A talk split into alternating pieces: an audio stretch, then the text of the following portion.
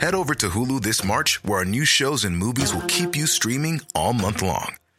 Catch the award winning movie Poor Things, starring Emma Stone, Mark Ruffalo, and Willem Dafoe. Check out the new documentary, Freaknik The Wildest Party Never Told, about the iconic Atlanta Street Party. And don't miss FX's Shogun, a reimagining of the epic tale, starring Anna Sawai. So, what are you waiting for? Go stream something new on Hulu.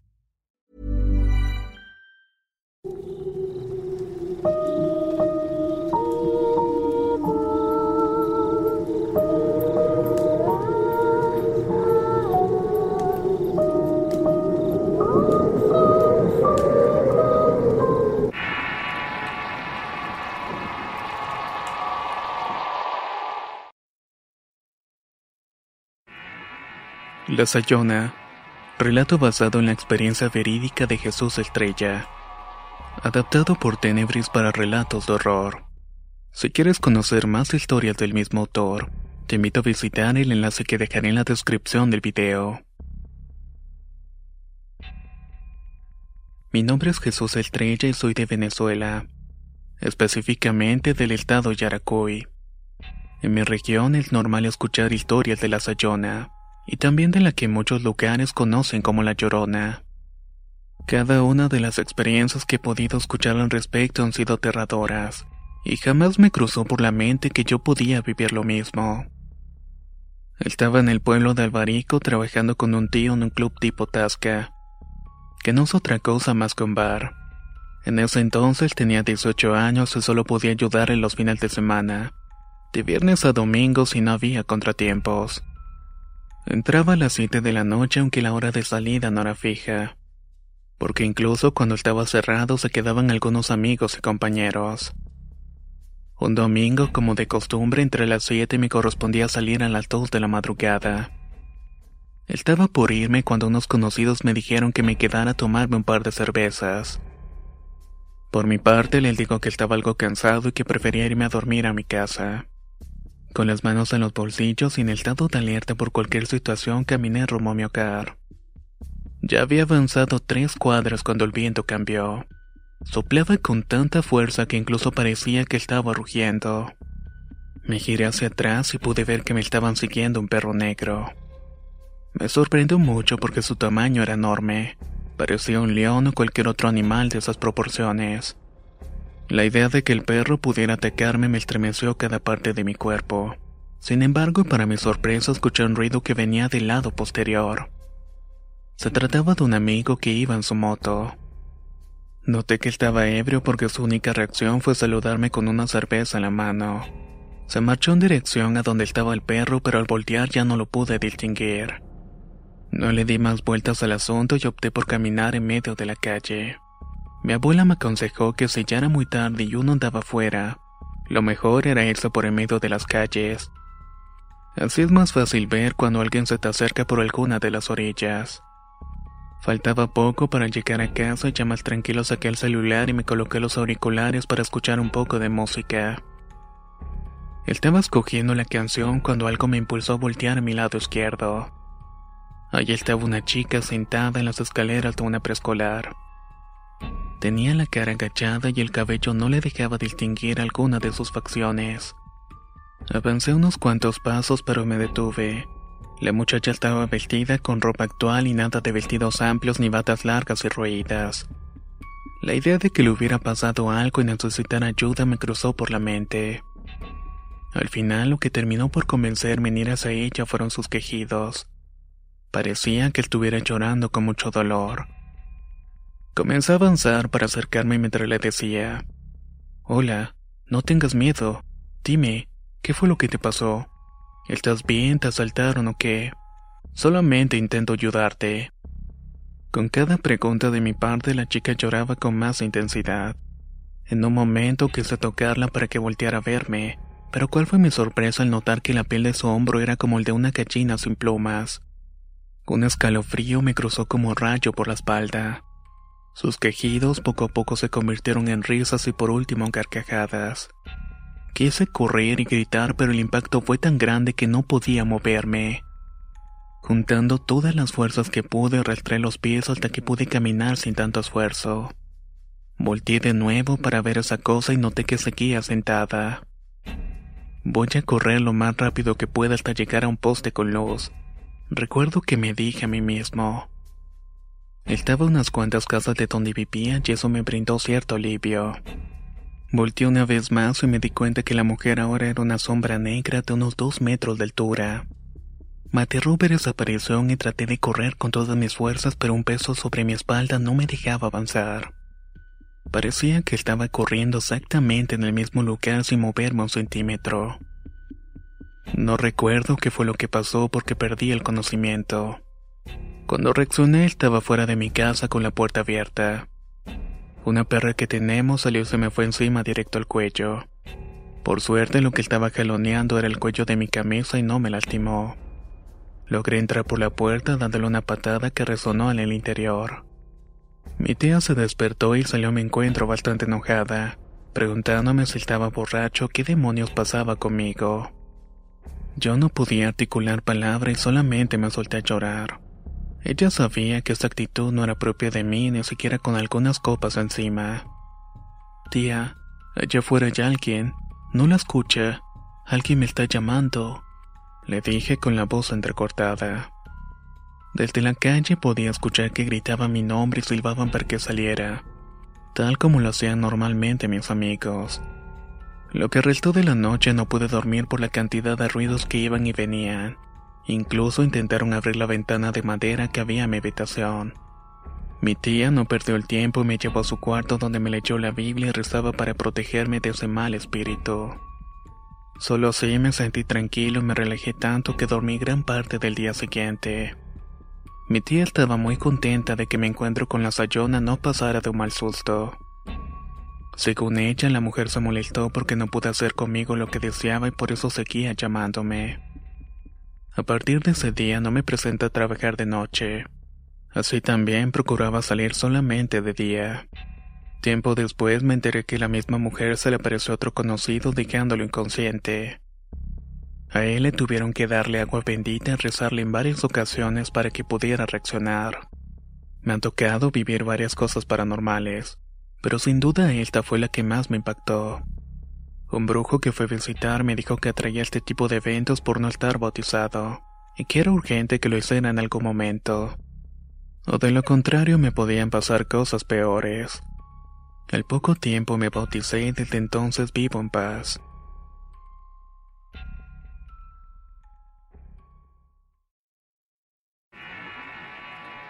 Santísima.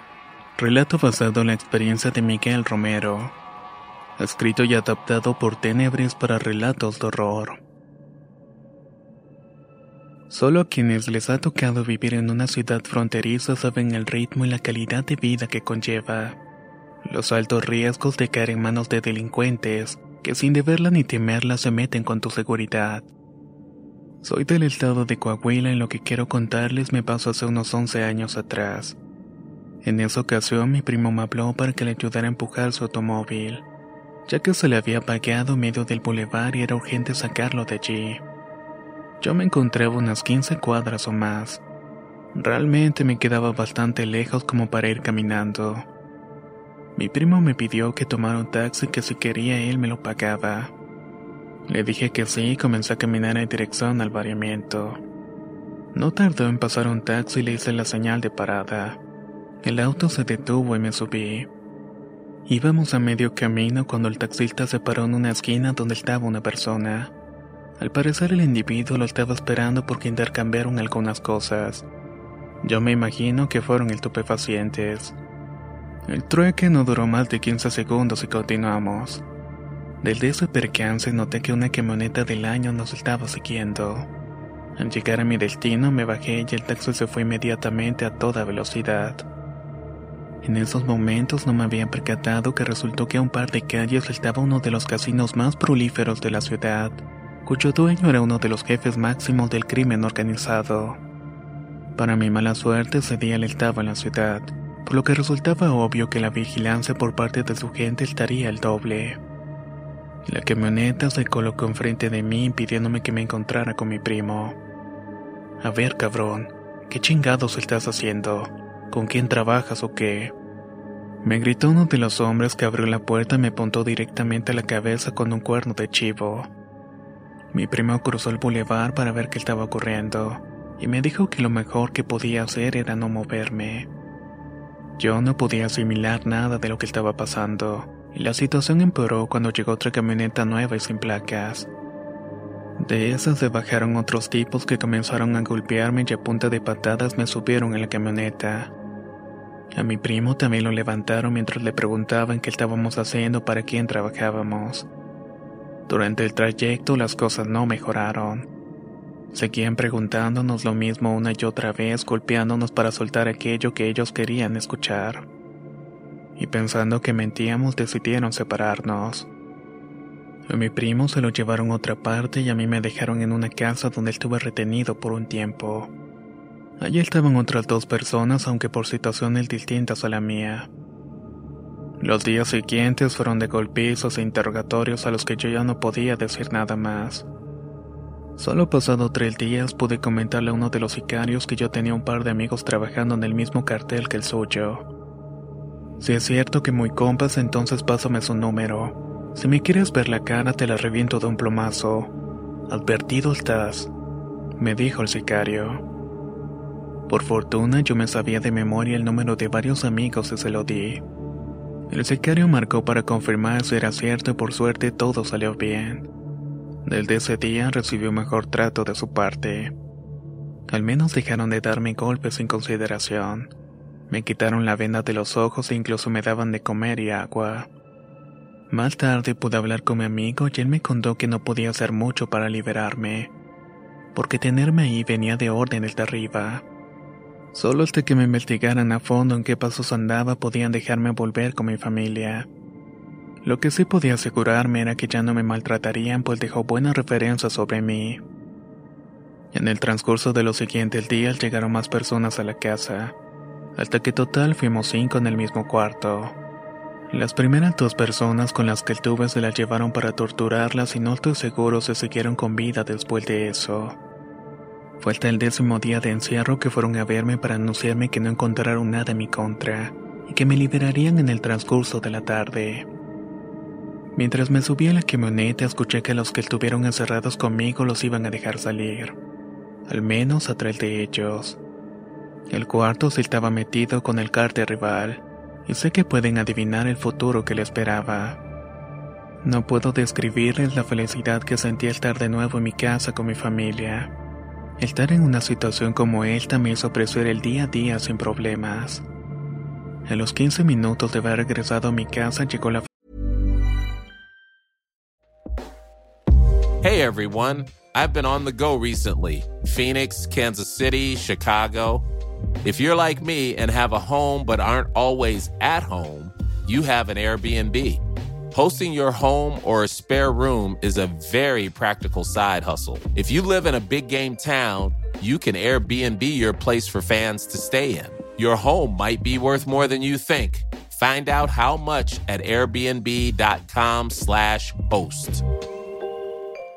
Hey, I'm Ryan Reynolds. Recently, I asked Mint Mobile's legal team if big wireless companies are allowed to raise prices due to inflation. They said yes. And then when I asked if raising prices technically violates those onerous two year contracts, they said, What the f are you talking about, you insane Hollywood ass?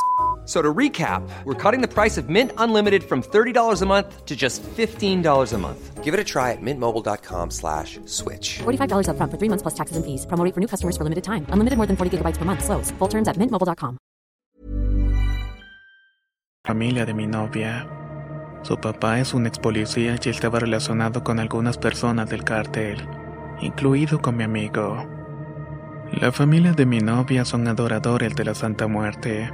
Desde hace algunos años en su casa hay un gran altar en su honor con varias figuras.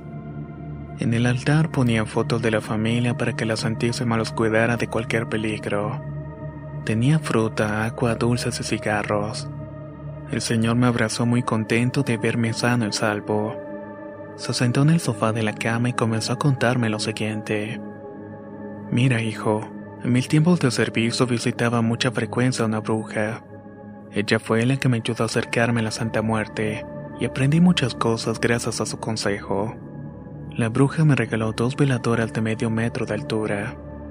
Me dijo que cuando necesitara algo con urgencia se lo pidiera con devoción a la Santísima, y que al mismo tiempo prendiera una de las veladoras.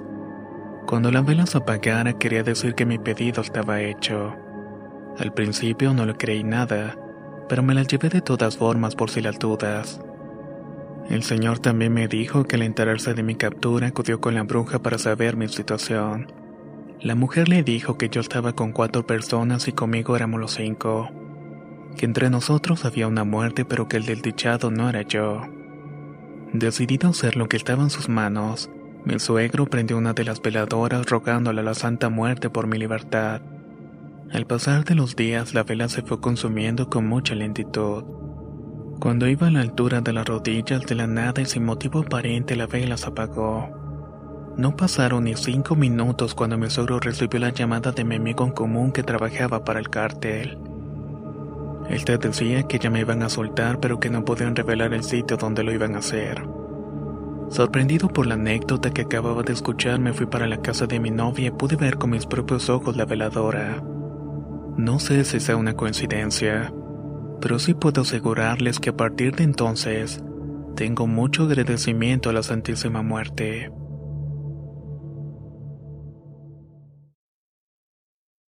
Trauma. Relato anónimo basado en sucesos reales.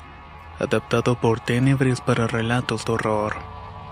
Si quieres conocer más historias del mismo autor, te invito a visitar el enlace que dejaré en la descripción del video.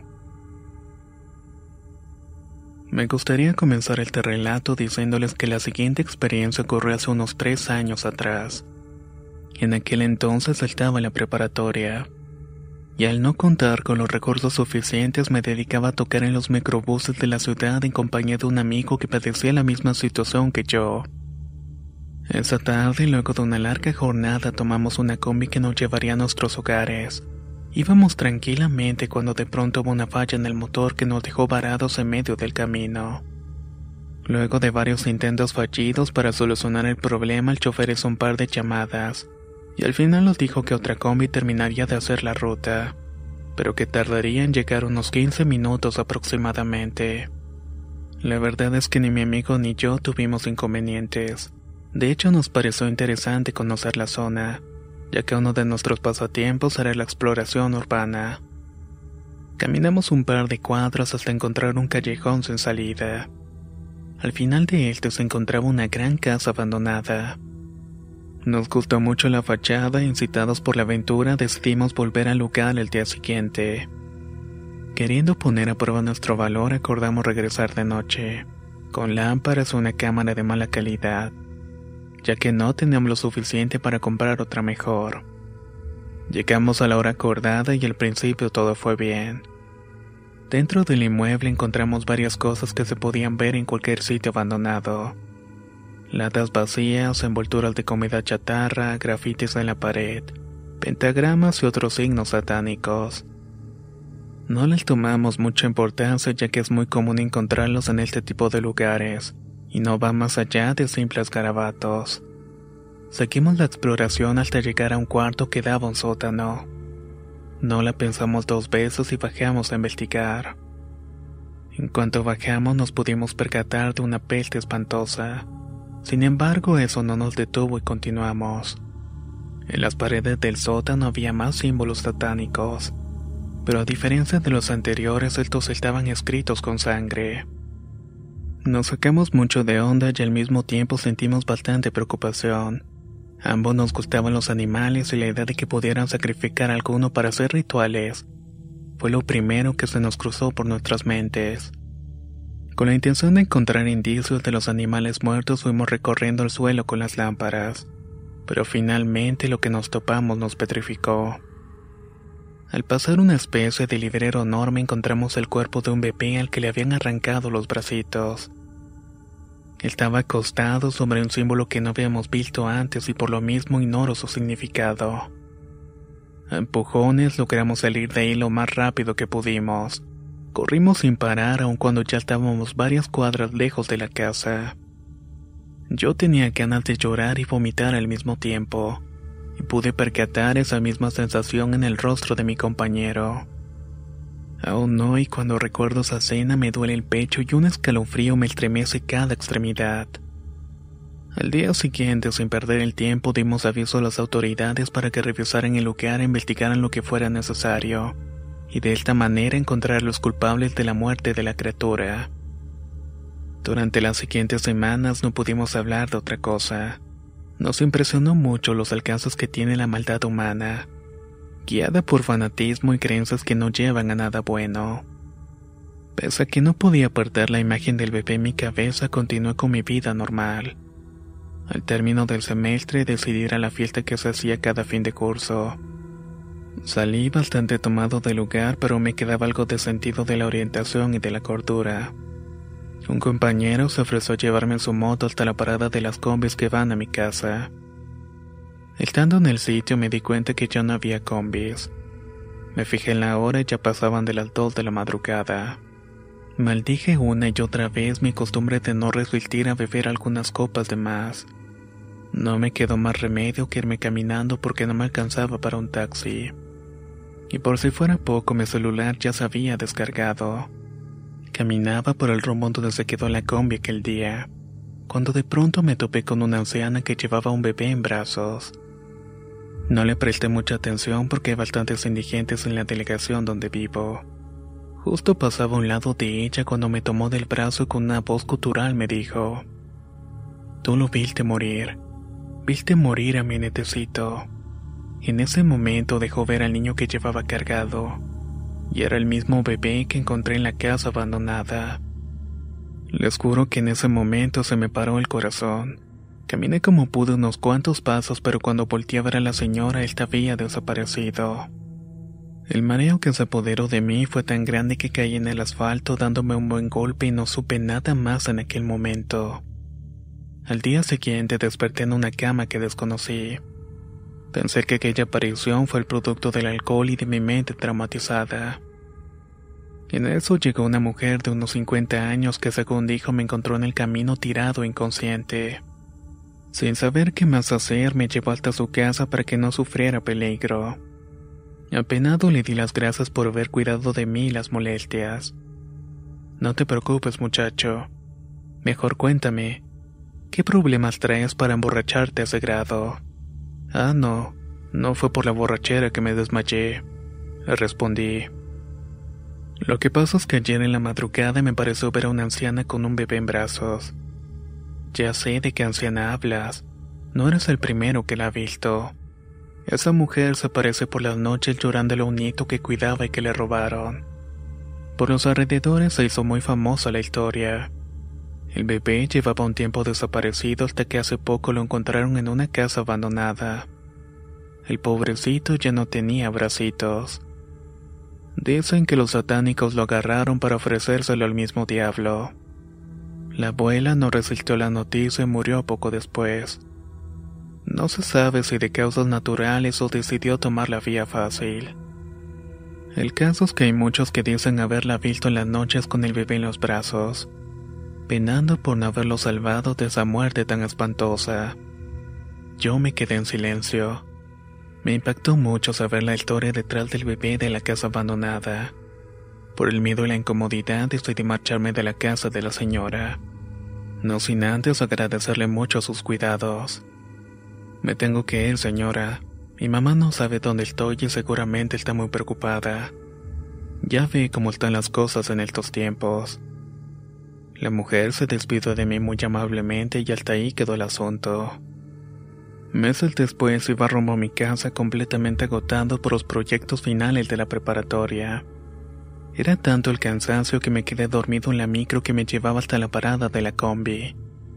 En un momento vi que la señora que me salvó aquel día se subió a la micro. Alcanzó a verme y me saludó con un movimiento de cabeza. Al final terminó sentado a un lado mío. Yo le respondí el saludo y volví a acomodarme para dormir. Ya estaba entrando en la inconsciencia cuando de pronto escuché que susurraban en mi oído. Tú lo viste morir. Viste a mi nieto morir. Yo me sobresalté completamente aterrorizado. La mujer era aquella anciana que vi con el niño en brazos. La anciana del tapó al bebé y esa escena terrible volvió a repetirse. Comencé a temblar sin control hasta que el chavo que iba detrás de mí me tocó el hombro y me preguntó, Oye amigo, ¿qué te pasa? ¿Estás bien o qué? Me giré para ver a la anciana pero me di cuenta que el asiento de al lado estaba vacío. Respiré profundamente y le respondí que no pasaba nada y que solamente era el cansancio. Muchas veces pensé que mi mente me estaba jugando malas pasadas por el trauma. Pero creo que no era así, ya que cuando me animé a hablarle a mi amigo que me acompañó en la exploración de la casa sobre lo que estaba viviendo en aquel entonces, me dijo que le pasaba exactamente lo mismo y que esa anciana no lo dejaba descansar. Al poco tiempo fui que me hicieran una limpia y me llevaron con un sacerdote para que rezara por mí y me bendijera. También mandé a hacer mesas por el descanso eterno del bebé y de la anciana. Hoy en día, tanto mi amigo como yo omitimos hablar del asunto. Aunque es un tema prohibido entre nosotros, sé que nunca podremos olvidar lo que pasó y será algo que volverá a nuestra mente hasta el último día de nuestras vidas. Desde entonces soy más consciente de la maldad humana y cuido más mi seguridad y la de mi familia. Y claro, Está más decirles que a partir de entonces dejamos a un lado las exploraciones urbanas.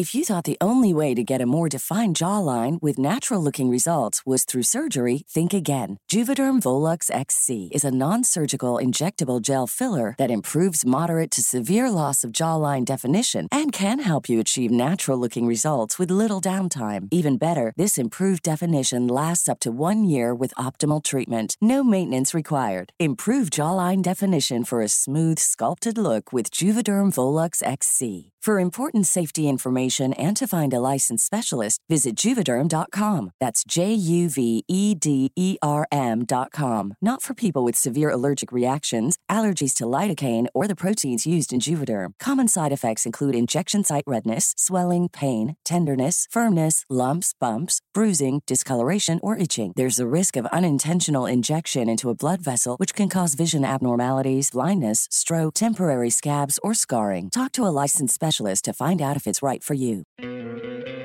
¿No te encantaría tener 100 dólares extra en tu bolsillo? Haz que un experto bilingüe de TurboTax declare tus impuestos para el 31 de marzo y obtén 100 dólares de vuelta al instante. Porque no importa cuáles hayan sido tus logros del año pasado, TurboTax hace que cuenten. Obtén 100 dólares de vuelta y tus impuestos con 100% de precisión. Solo con Intuit TurboTax. Debes declarar para el 31 de marzo. Crédito solo aplicable al costo de la presentación federal con TurboTax Full Service. Oferta sujeta a cambios o cancelación en cualquier momento.